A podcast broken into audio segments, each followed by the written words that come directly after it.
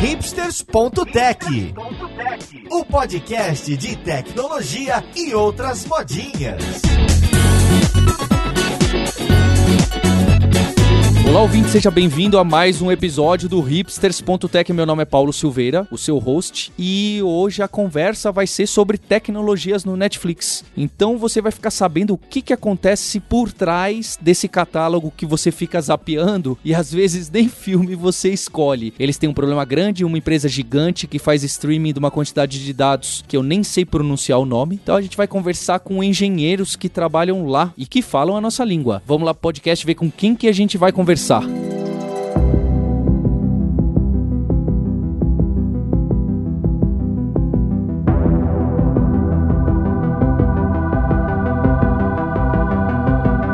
Olha só, do outro lado do meu Hangouts, usando um, um, aparelho super sofisticado aqui do Chrome, hein? olha que bacana, hein? Eu tô conversando com o Fábio Kung, com quem eu tive a honra de trabalhar e hoje em dia é Senior Software Engineer. Olha que título bacana aí no Netflix. Como você tá, Kung? Tô muito bem, Paulo. Obrigado. A honra é minha. Todo mundo é Senior Software Engineer aqui, viu? Ah, eu, eu, eu falo, é uma disputa de títulos. Todo episódio tem um pessoal. Nunca tem Júnior, né? Júnior, ninguém começa Júnior. Todo mundo tá disputando os títulos. E eu também tô com o Bruno Tavares, que também é Senior Software Engineer brasileiro, diretamente lá do Netflix. Fala, Paulo, tudo bom? Tudo ótimo, obrigado. Obrigado aí pelo seu tempo. E você que tá ligado nos originals do Netflix, é? Então você que tá com a batata quente.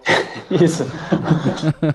então também com o Cassiano Coria, que é gerente de engenharia da plataforma de TV. Quando dá pau ali na UI, é ele que você tá xingando. Tudo bem, Cassiano? Tudo bem. Legal falar com vocês aí, Paulo. Obrigado. E lá do outro lado, certo? Do continente, do outro lado do país. Eu tô conversando com o Maurício Linhares, que você já conhece, nosso co-host, lutador da Filadélfia. Fala, Maurício. E aí, Paulo, e aí, povo? Tô aqui na expectativa da nova temporada de Stranger Things. É, todo mundo está.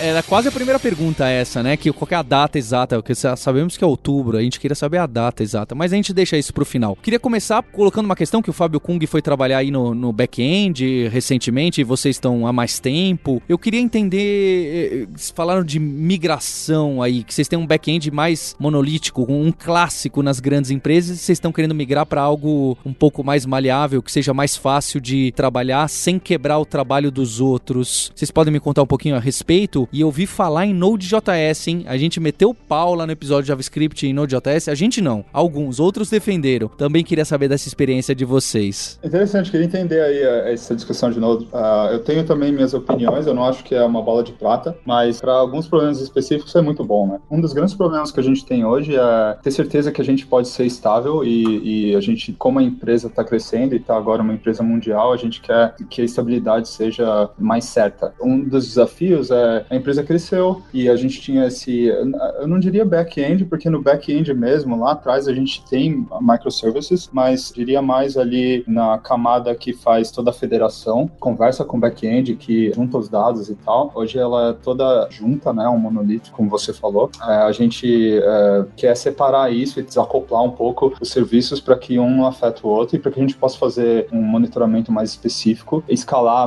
serviços mais específicos, por exemplo, se a gente vê que existe alguma coisa que está sendo mais acessada do que a outra, a gente consegue ter mais elasticidade se a gente souber, tiver toda essa granularidade de serviços, né? Uma das formas de resolver isso que a gente identificou, uma vez que a gente usa muito JavaScript aqui, é tendo uma parte dessa camada em, em Node, e o, o Fábio que pode falar mais aí da implementação em si, mas como gerente do time de UI, eu posso ver que isso vai ser muito bom para a estabilidade da aplicação. Só para ficar mais concreto, de que tipo de serviço a gente está falando? O, o que, que o Kung está expondo como serviços para você do UI da televisão poder consumir? Tem um, alguma coisa que dê para entender no domínio do usuário? Sim, sim, tem sim. São todos os serviços, na verdade, né? Então, quando você abre lá o Netflix e você vê todos os títulos, né? A gente faz uma chamada ali no back-end para pegar a lista de títulos que para o seu usuário, né? Então, esse é, um, é uma chamada, por exemplo. Quando você vai vai para as categorias, você quer ver uma categoria específica, outra chamada. Quando você vai ver um vídeo em si, é outra chamada também. Me dá o stream desse vídeo e tal, para a gente começar a tocar. Então, quando você vai tocar o próximo episódio daquela série, você tá ali assistindo uma atrás da outra, também é uma chamada. Oh, qual é o próximo aí e tal? Me dá o streaming. Todas essas são chamadas para o back-end que uh, a gente, que a otimizar. E Cassiano, então esse monolito grandão aí responde todas essas chamadas. É claro, ele vai direcionar para diversos outros, mas hoje em dia você tem um cara grandalhão aí que tá escrito em quê? Tem diversas camadas ali, mas a camada que a UI conversa é, é em Groovy. E é engraçado quando a gente fala Groovy, fala de onde veio o Groovy, né? De onde veio essa decisão? O motivo é o back-end em Java, uh, muitos desenvolvedores aqui da parte de serviços sabem Java, a gente queria achar alguma coisa que fosse em cima da JVM, mais próximo do JavaScript. Então, uh, eu acho que essa união aí saiu o Groovy, que é, se você vê a sintaxe da linguagem é bem próxima mesmo do JavaScript e, e uh, roda em cima da JVM. Então, essa foi a escolha, mas a gente agora está migrando essa primeira camada aí para Node.js. E Kung, vocês estão migrando Node.js, mas expondo a API é o mesmo JSON, é a mesma coisa que os clientes consomem? É, entre, na verdade, entre o que eu estou expondo e entre o que até o que o Cassiano falou, esse monolito grandão, é na verdade um middleware, acho ele está bem no meio ali, né? É, bicho. Tem um monte de coisa no meio ainda, viu? É, eu estou bem lá embaixo no stack mesmo, mesmo meio que oferecendo infraestrutura para todo mundo. É só uma curiosidade, até antes de responder a sua pergunta, a curiosidade que a última vez que eu estava olhando, esse monolito todo grandão é uma JVM, viu? Para ficar bem claro. E é uma JVM rodando um monte de microserviços dentro dela, com uma arquitetura de microserviços dentro da JVM, com class loader diferente para cada microserviço, rodando Groove, rodando bibliotecas clientes em Groove chamando os serviços em Java na mesma JVM, enfim. Por isso que eles estão querendo quebrar isso daí, dá para ter uma ideia do porquê. A última vez que eu olhei os Jara War, né, desse monolito Java, tinha uns 10, dezenas de giga. É. um jar com dezenas de gigas. Exato. O tamanho do jar compactado, o negócio que a gente está rodando no, no serverless container tem uns dezenas de gigas. Nesse caso, vocês estão querendo migrar para containers, vocês hoje não estão usando containers, então vocês estão rodando isso diretamente em máquinas do S2. Então depende. Netflix é muito grande, né? E tem essa coisa de liberdade e responsabilidade que cada time você vai ver fazer às vezes coisas bem diferentes dos outros. Inclusive os times, o Cassiano estava comentando os times que a gente chama aqui de Edge, eles são meio conhecidos por fazer as coisas, por estar no Edge mesmo e puxar, empurrar a tecnologia diferente do resto da empresa. A plataforma de containers que eu trabalho já atende outros clientes internos no Netflix e grandes também há muito tempo já, pelo menos alguns anos. Os times de Edge, que são esses times que cuidam da API, estão no caminho crítico, né, quando o usuário clica e, e usa a aplicação do Netflix, todos os times que estão nesse caminho crítico aí das, APIs públicas estão começando a migrar coisas para containers agora, com esse projeto de quebrar alguns desses microserviços de, de fora dessa JVM para containers. Porque hoje, se essa JVM cair, cairia tudo. É óbvio que tem um cluster delas também, mas se essa JVM cai, cai em todos os serviços. Exato, e não só cair, né? É, o pessoal quer fazer deploys, então por isso que eles fizeram essa arquitetura de class loader separado, que o pessoal do Groove pode fazer o deploy dos scripts dele sem precisar fazer o deploy da JVM inteira, né? Então é, é isso aí. Vai reduzir bastante o risco, né? Desacoplando, né? Os serviços desse jeito. Fora que eu vi também feedback de, feedback que eu tenho, né, de interno, é que muitos dos desenvolvedores fazendo esses microserviços em Groove fazem o client-side em JavaScript e eles preferem escrever JavaScript. Então, eles querem Node, estão cansados de Groove e era um dos motivos.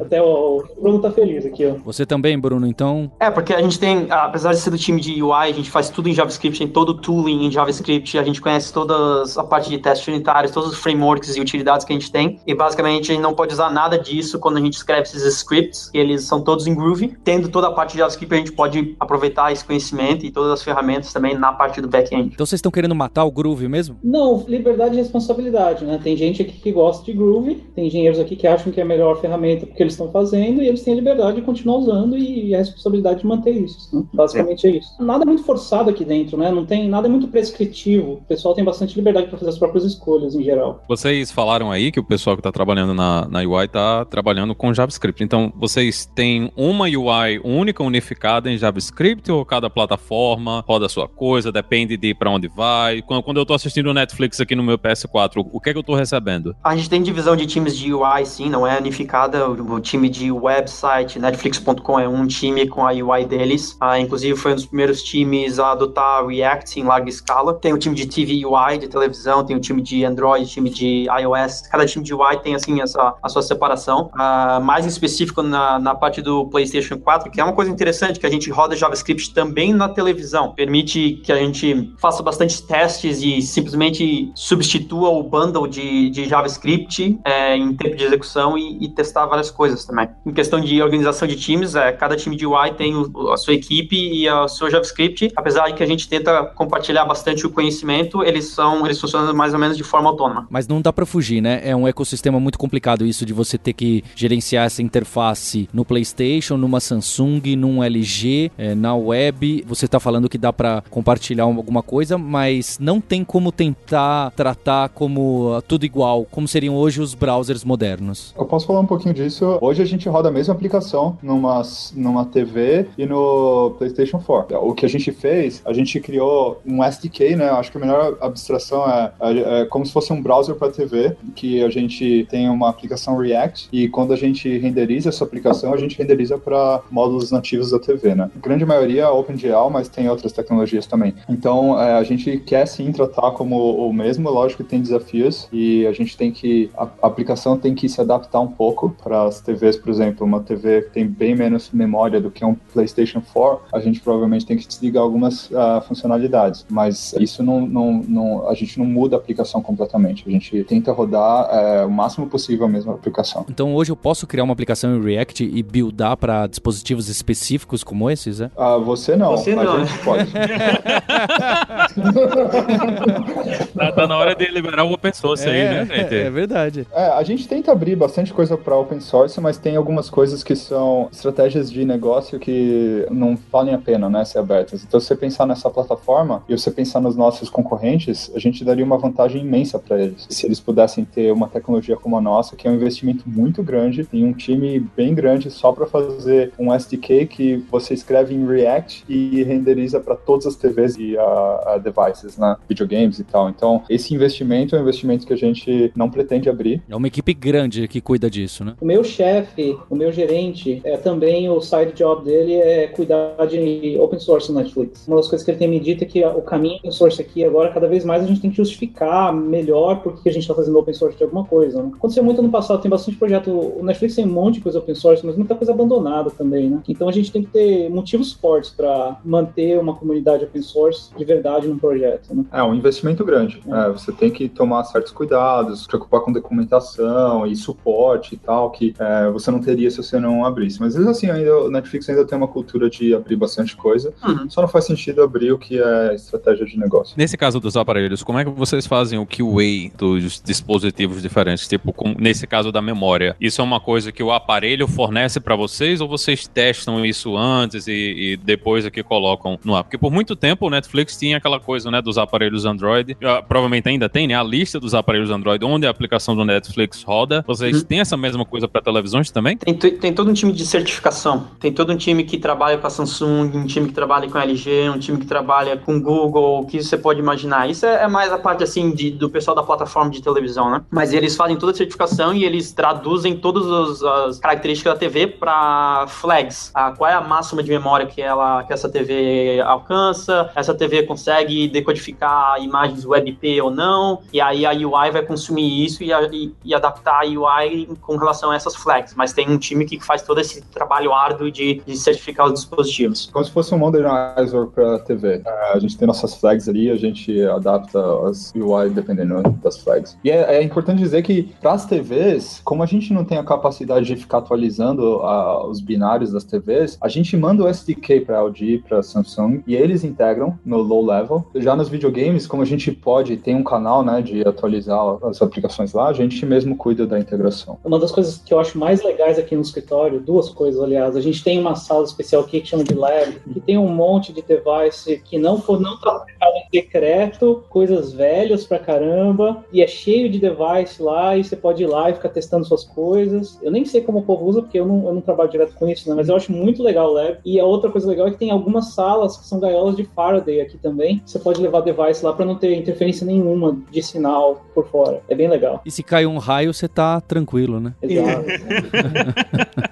então tem realmente um, uma sala de laboratório se você precisar testar na TV é, de seis anos atrás daquela marca asiática que nos Estados Unidos não é comum e que está reportando muito problema para você fazer um teste não automatizado, aquele teste mesmo na unha para ver o que, que acontece com a nova versão da, da UI. Ou automatizado também, se você quiser. O device está lá para você usar como você quiser, né? Mas deve ter casos que caem assim, né? Peraí, ih, tem gente reclamando, não sei aonde está acontecendo ali que diminuiu muito o acesso de determinado dispositivo positivo. Vamos ver o que, que pode estar acontecendo. Tem, tem. Acontece assim, às vezes a gente lança alguma coisa nova que exercita alguma coisa na TV que ela não está preparada, né, ou que usa mais memória do que a gente esperava. E assim, TVs são milhões de marcas e modelos, é impossível testar tudo antes de, de lançar, né? Então, uma coisa ou outra sempre acaba vazando e a gente precisa ter essas TVs, mas assim, geralmente são as mesmas que dão problemas. Não, são, não, não é, não acontece, realmente tem as mesmas TVs, a gente sabe ali as culpadas de sempre e a gente já sabe mais ou menos que já tem elas preparadas ali para ver o que está acontecendo. Cassiano, quem vai trabalhar no seu time e que vem de um background de Android, onde tem bastante fragmentação, ou mesmo da web moderna, que por mais que os browsers modernos hoje estejam bem legais em relação à especificação, também tem suas particularidades, eles se assustam bastante, eu imagino. Sim, é, existe. Acho que o Bruno até pode falar disso também, uhum. mas é, o pessoal, quando eles veem a, a, quantidade de TVs, né, e a quantidade de modelos, é, eles se assustam sim, mas como o Bruno estava falando, a, o processo de certificação ajuda muito, né? Então a gente manda o SDK para todas as companhias, né, a LG, Samsung e tudo mais, eles integram e daí a gente tem um time que valida se o SDK foi integrado da forma que a gente espera. Então eles testam ali todos os features do nosso SDK e vem, ah, vocês não estão fazendo a transição bem, ah, essa animação não está fluida e tal. E daí manda de volta, eles arrumam e tal. Então, quando chega na nossa mão, na minha mão e do Bruno, em teoria, a maioria das coisas já deveria estar funcionando super bem across device. E Bruno, você trabalha com Originals, essa parte de promover. Me parece que você tem então essa pegada de business até. Qual que é o seu trabalho técnico envolvido nisso de promoção? Cada parte da UI tem assim um time que tem ownership, como o Cassiano falou, ele, eles têm ownership de tudo que roda vídeo. Tudo que roda vídeo na televisão é o time dele. O meu time, tudo que tem relacionado a originais é o meu time. Então, quando você entra no aplicativo Netflix, você vê uma imagem gigante de um originais com um botão, uma chamada lá, meu time ele é dono daquela área da televisão. Quando você acabou de rodar um vídeo e tá nos créditos e aí você vê uma chamada, uma promocional do Stranger Things, por exemplo, o meu time também cuida daquela experiência de a gente chama de post play, que fica depois de, dos créditos. Então são essas são as duas grandes assim que talvez o pessoal vai, vai conseguir relacionar. Ainda na parte de UI, claro que a gente trabalha com o pessoal de business, é, os designers, o pessoal de produto que faz todas as especificações das promoções que eles querem rodar. Da minha, do meu trabalho técnico é realmente colocar a mão na massa e, e fazer aquele design virar realidade para televisão, ou para o website, ou para mobile. E a decisão de quando mostrar um original no post play ou não é com você também, ou ainda é uma outra chamada que vai decidir se isso deve ser mostrado ou não? Não, é uma outra, porque a gente tem toda a parte de personalização e, e para você entender melhor, eu sou a parte de UI para originais, mas dentro da stack de originais tem o pessoal que faz o back-end com as promoções, tem o pessoal que faz só o deployment de imagens e, e imagens customizadas, tem uma, uma porção de, de pessoas envolvidas e times envolvidos para trazer esses originais assim à, à, vida, né? Mas é uma chamada, basicamente eu chamo lá e, e eu pergunto, ah, tem alguma promoção aqui? Qual é o título que você quer que eu mostre na tela? O back-end vai fornecer.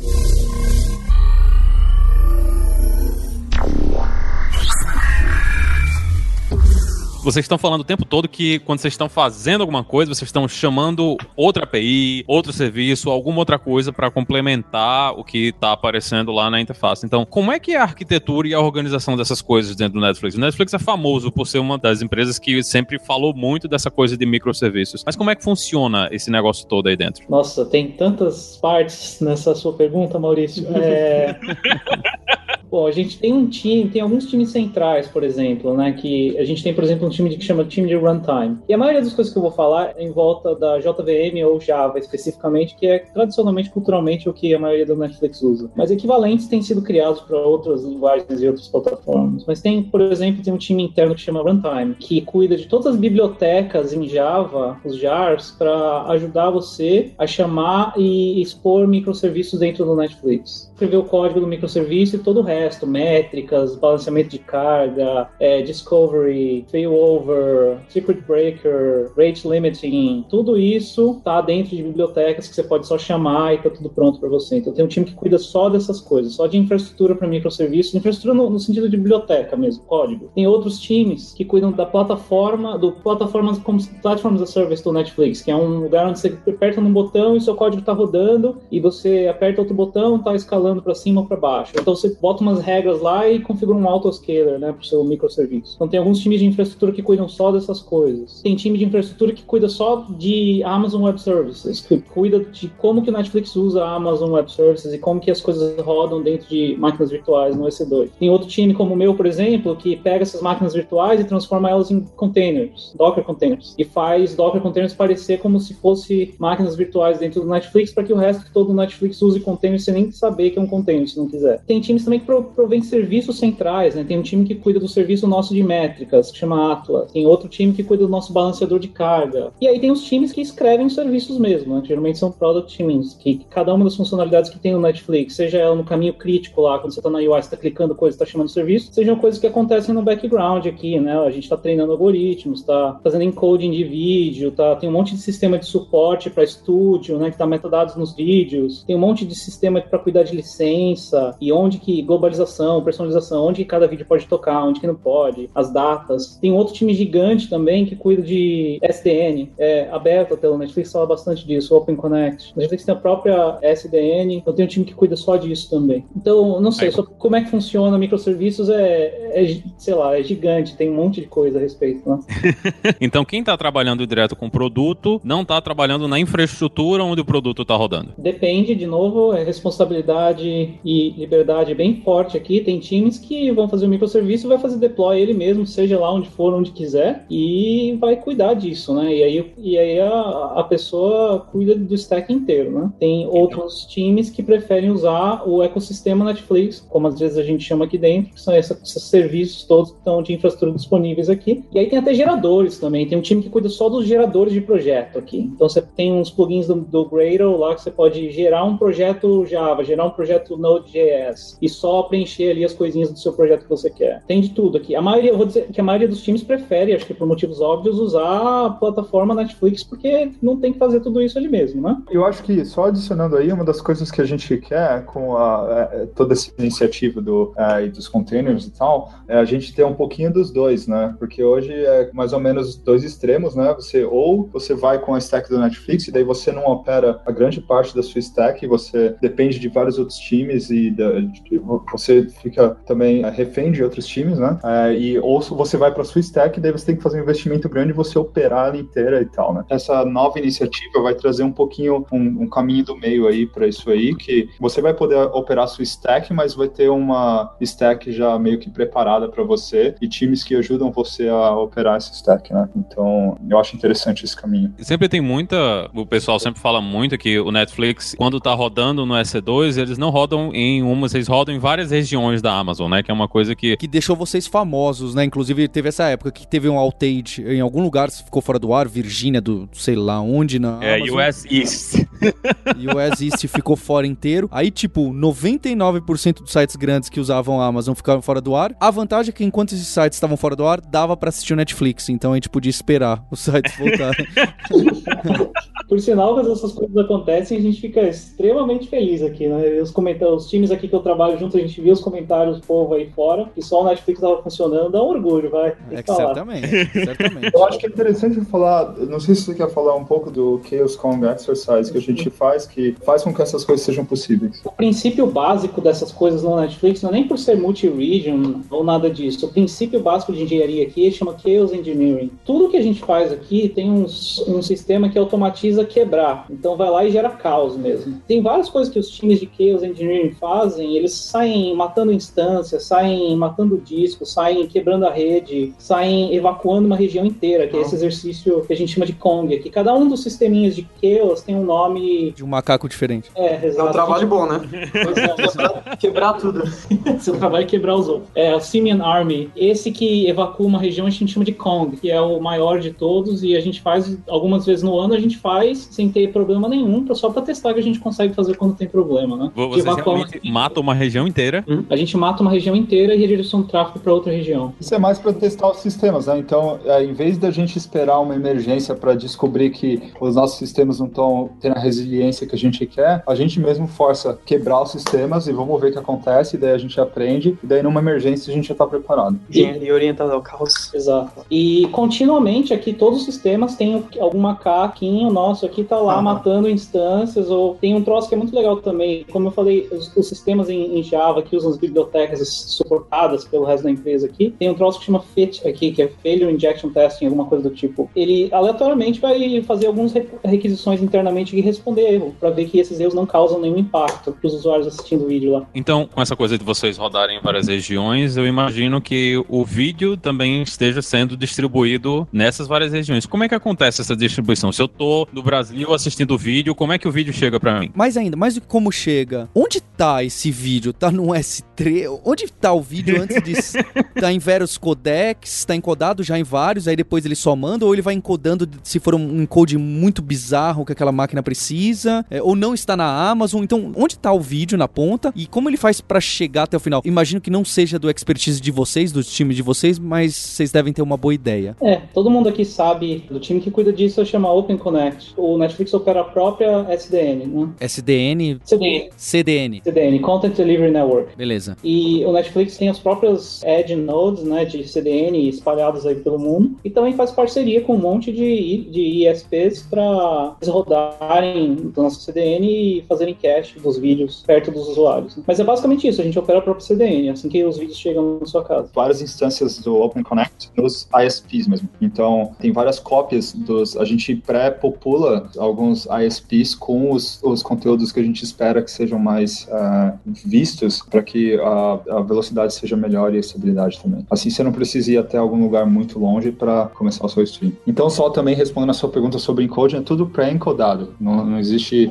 a gente não faz nenhum encoding durante a transmissão. E todo o encoding roda na nossa plataforma de containers. É um dos casos nossos que o pessoal, durante. Eles, eles fazem uma coisa muito legal que eles usam um spot market interno, né? Nosso aqui, porque naturalmente com o fluxo do dia, né? As, tem mais instâncias rodando durante o dia, menos instâncias rodando durante a noite, no horário dos Estados Unidos. E os times de encoding rodam a maioria dos, dos encoding jobs, enquanto a maioria dos servidores não está sendo usada para servir tráfego de API, né? E eles usam containers para isso. Eles rodam um monte de container para fazer encoding de vídeo. Mas, gente, o encoding gasta tanto assim comparado ao resto? Porque eu imagino que, apesar do catálogo ser grande do Netflix, não é nada comparado com a quantidade de acessos e chamadas da API. Me pareceria que é um trabalho bem pequenininho. Cara, o encoding é uma das coisas que consome mais CPU que eu já vi, assim. Eu escrevi um encoding há muitos anos atrás, um encoder. Assim, enquanto eu tava encodando um vídeo, ele gastava 100% da CPU, não importando quantos cores você tinha. Então, é, consome muito mesmo. Então, independente do volume, né, gasta muito. Muito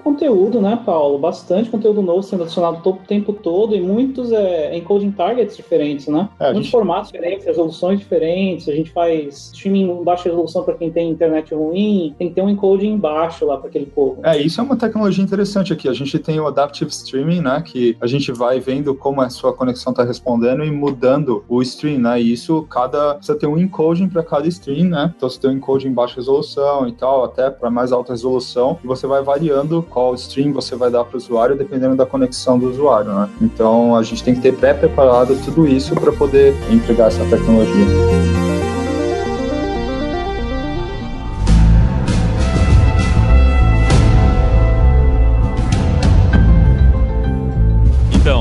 Agora é a hora da treta, né? Essa empresa que é hipster, né? Que é uma empresa nova, tá, trouxe streaming para todo mundo, revolucionou tudo, mas roda em Java. Como é isso, minha gente?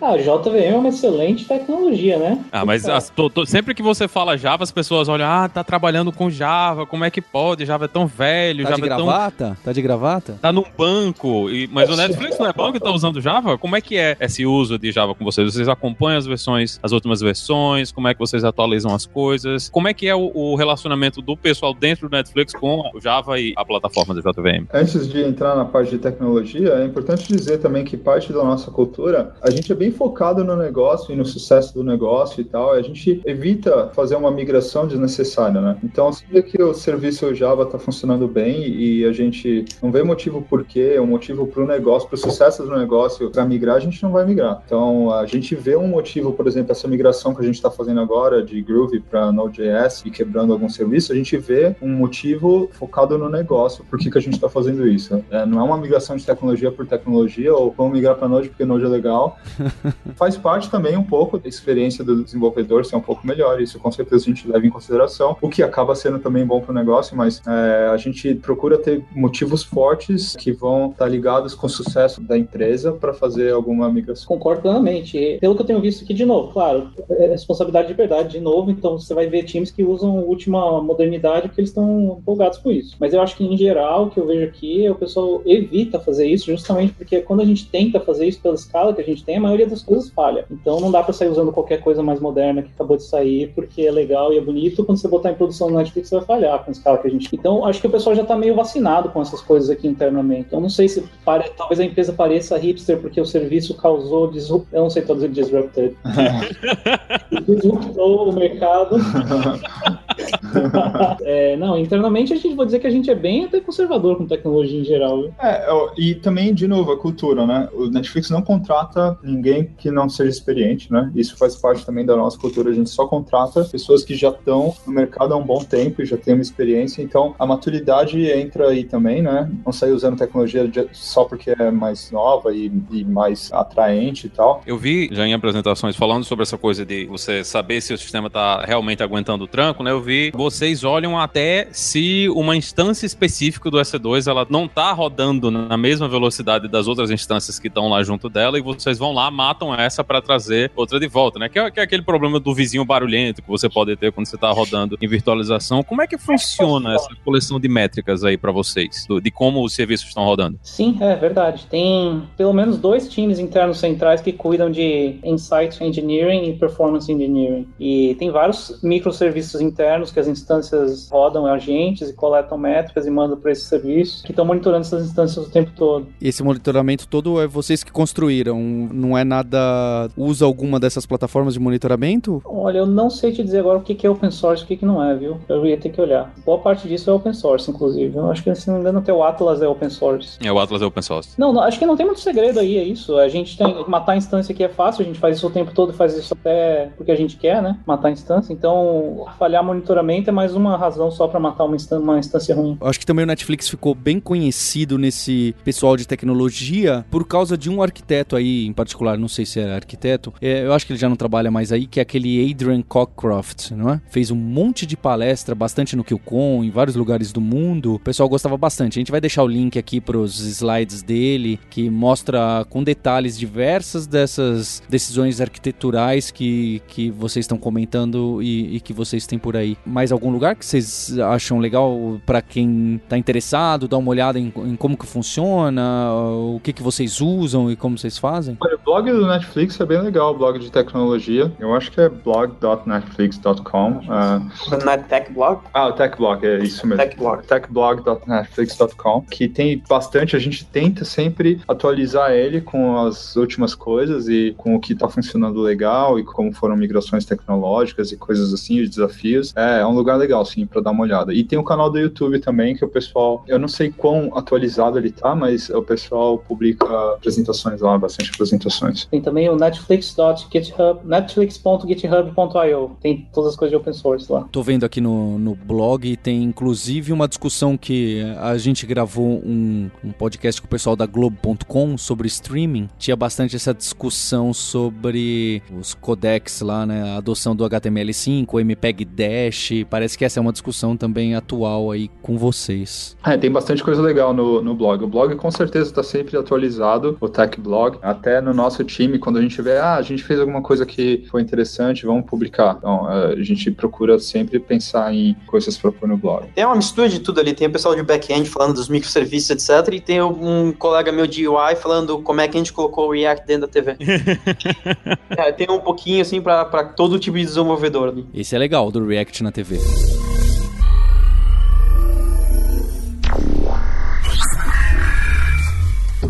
Vocês migraram, o Netflix faz um tempo já, né? Saiu lá do, dos seus data centers e foi pro cloud, mas do jeito que vocês estão falando, parece que vocês não estão usando muitos serviços que estão rodando lá no cloud, né? Vocês têm o load balancer próprio, vocês têm login próprio, tem métricas próprias. O CDN. Vocês, vocês têm CDN, vocês têm essa parte de Software Defined Network também. Então, como é que é a relação de vocês com o cloud? Vocês estão usando só, tipo, o básico do básico e o resto é construído para vocês por causa da escala? Como, como é que vocês estão usando isso aí? A gente, a maioria das coisas, você pega aí prontas, não funciona no Netflix porque vai quebrar, né, na nossa escala. E isso funciona para serviços AWS também, muitas vezes. Tem duas coisas aí. Primeiro, o Netflix moveu pro cloud há muito tempo atrás, muitos anos atrás, quando a maioria desses serviços ainda não existia, quando o AWS era só S3 e EC2, né? Então a gente teve que fazer internamente muita coisa que não tinha. E segundo, vários dos serviços que a AWS lança não são que eles chamam na terminologia deles Tier 0 ou Tier 1, né? Que muitos dos serviços novos ou de um nível maior, né, da AWS dependem de outros serviços internos, a disponibilidade um pouco menor, ou não tão prontos para receber a carga que a gente precisa botar neles. Então a gente, a gente tenta muitas vezes usar os, na verdade, a primeira reação quando você está construindo alguma coisa é ver se não tem algum serviço no cloud que atenda já, né? Mas costuma não ter e você já tem muita coisa legada da época que não tinha, é por aí. Exato. E vocês consideram de alguma forma usar outros clouds? Vocês já testaram? Ou existe algum pensamento nesse caminho de usar outra coisa que não seja o AWS?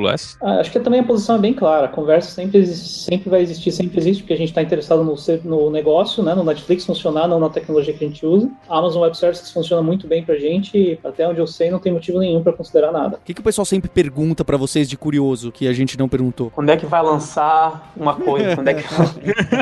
eu, não posso, eu, não posso, responder, né? Então... Cara, como é que é o nome daquele, daquele seriado do Brasil, rapaz? que é o, os Jogos Vorazes no Brasil. Como é que é o nome? 3%. Pronto, isso aí, isso aí. Como é que é essa coisa aí nos Estados Como é que aqui nos Estados Unidos o pessoal tá vendo isso aí? O pessoal tá assistindo, eles estão gostando? Como é que foi essa produção de, de, de um negócio no Brasil e para fora? O que é que vocês estão vendo em termos de, de métricas, né? Fora do Brasil disso aí? Vocês sabem ah, teve... falar disso? Não, eu, eu, só o que os artigos comentam, né? Teve vários artigos onde, onde foi muito bem recebido, assim, sabe? Então, o que é uma surpresa, né? A gente não tem, assim, um, um uma tradição. Uma tradição muito forte de, de exportar conteúdo brasileiro. A, a, até o pessoal conhece bastante Tropa de Elite. A, teve várias pessoas que eu conversei que eles conheciam, até conseguiram, assim, identificar a figura do Wagner Moura quando lançou o Narcos. Mas o 3% foi bem recebido, assim, pelo que eu andei lendo, assim, na, na, na internet. Todos os gringos que eu converso falam bem, Narcos e 3%. Yeah. Gostaram. Na verdade, quem não gostou, geralmente, que eu converso são os meus amigos brasileiros. Olha, os ouvintes estão de acordo, viu? Os, os, os gringos têm gostado bastante e tem dado uma visibilidade boa para coisas do Brasil dentro da empresa, posso dizer até, viu? Porque reuniões internas e comunicados da, do, dos C-level executives se fala muito em Brasil hoje, porque tá acontecendo essas coisas, né? Então o Brasil tem bastante visibilidade aqui hoje no Netflix, eu acho. Em termos de mercado, assim, qual, qual é a sensação que vocês têm do Brasil dentro do, do mercado mundial do Netflix? Vocês têm alguma ideia de quanto isso representa? A gente não comenta essas coisas. Ah, coisa. Certamente não é pouco. Eu falo assim da minha percepção, eu falo da minha percepção que há muitos anos atrás uh, eu falava de Netflix eu não, não, não, recebia muito feedback. E hoje em dia, quando eu falo em roda de amigos e tal, todo mundo já começa a falar sobre conteúdo, sobre Narcos, sobre Stranger Things, sobre. Visivelmente eu vejo assim, tipo, essa proliferação. Eu queria lembrar um caso que o Silvio Santos estava num desses domingos entediados. que ele passa e, e ao vivo lá, ele resolveu falar: Poxa, tô assistindo um seriado bacana nesse tal de Netflix e eu aconselho você, ó, paga só não sei quantos reais por mês, assiste lá. Então, basicamente, um concorrente fazendo propaganda do Netflix. Como hipsters.tech também é entretenimento, tô analogamente fazendo aqui a propaganda do Netflix. Assinem o Netflix, pessoal, para assistir o, o Hackers, o filme Hackers de 1995, com Angelina Jolie e um monte de desconhecidos atuais está lá, então assine. Eu queria saber se também dá para vocês abrirem a porta aí da sala, chamar o CEO e para ele me dar um, uma assinatura vitalícia. Será que rola aí? Oh, nem, nem eu tenho assinatura vitalícia aqui como funcionário. Ih, rapaz. Tá Mas é. Aí é só para nível de Silvio Santos, a minha amiga. É, vocês, é, vocês não estão me considerando muito. Vocês vão ver só. Vocês vão ver só a repercussão aí no Twitter do episódio. O pessoal pedindo para cancelar o 3% e adiantar o Stranger Things. Vocês vão ver. Olha aí, olha aí. Mas agora, ser completamente dissociado da tecnologia, qual é o conteúdo favorito hoje para vocês no Netflix? Meu seriado favorito é House of Cards. Por tudo que representa, todas as portas que abriu pro Netflix, essa coisa do, do personagem feminino muito forte, né? A crítica toda do seriado, o, o estilo novo do seriado. Eu acho, é meu favorito. É, é difícil, cara. Eu diria que Narcos eu acho que estaria no meu top. Realmente, pela, tá, também pela figura do Wagner Moura aí, um representante nacional, eu acho que assim seria o meu favorito. E você, Linhares? Pra mim é Stranger Things. É. Anos 80, é a idade, essas coisas quando chegam, né, afetam você. É, pra mim também é Stranger Things, por causa que acho que ele define muito bem entretenimento e diversão em relação a ter tem um pouco de ação, todo episódio acontece um fato relevante pra série, tem começo, meio e fim cada episódio, inclusive a, a season inteira. Parece besteira o que eu tô falando, mas tem muita temporada, tem muita série, tem muito filme que não tem começo, meio e fim, que falta ação, que não acontece nada num episódio. Então, sem contar esse monte de referência dos anos 80, esse monte de referência pra cultura pop aí, é, nerd, e, uhum. foi, foi incrível. Assistir o primeiro episódio e falei, cara, isso aqui é, é pra mim.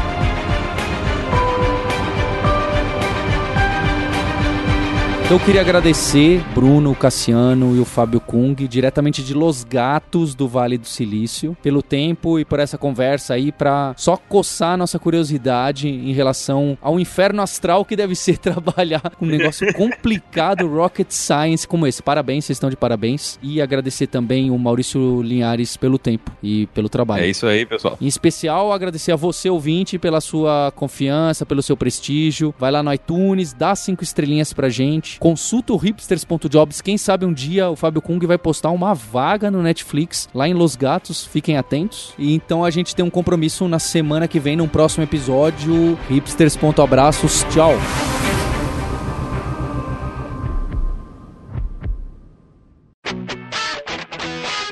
Você ouviu o hipsters.tech, produção e oferecimento alura.com.br, cursos online de tecnologia e Kaelon, ensino e inovação. Edição Radiofobia, podcast e multimídia.